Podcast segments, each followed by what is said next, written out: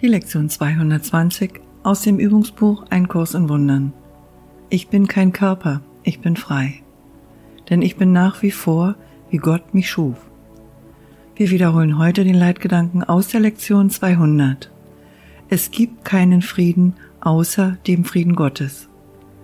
Lass mich nicht vom Weg des Friedens abirren, denn auf jedem anderen Weg bin ich verloren, sondern lass mich ihm nachfolgen, der mich heimführt, und Frieden ist gewiss wie Gottes Liebe. Ich bin kein Körper, ich bin frei, denn ich bin nach wie vor, wie Gott mich schuf.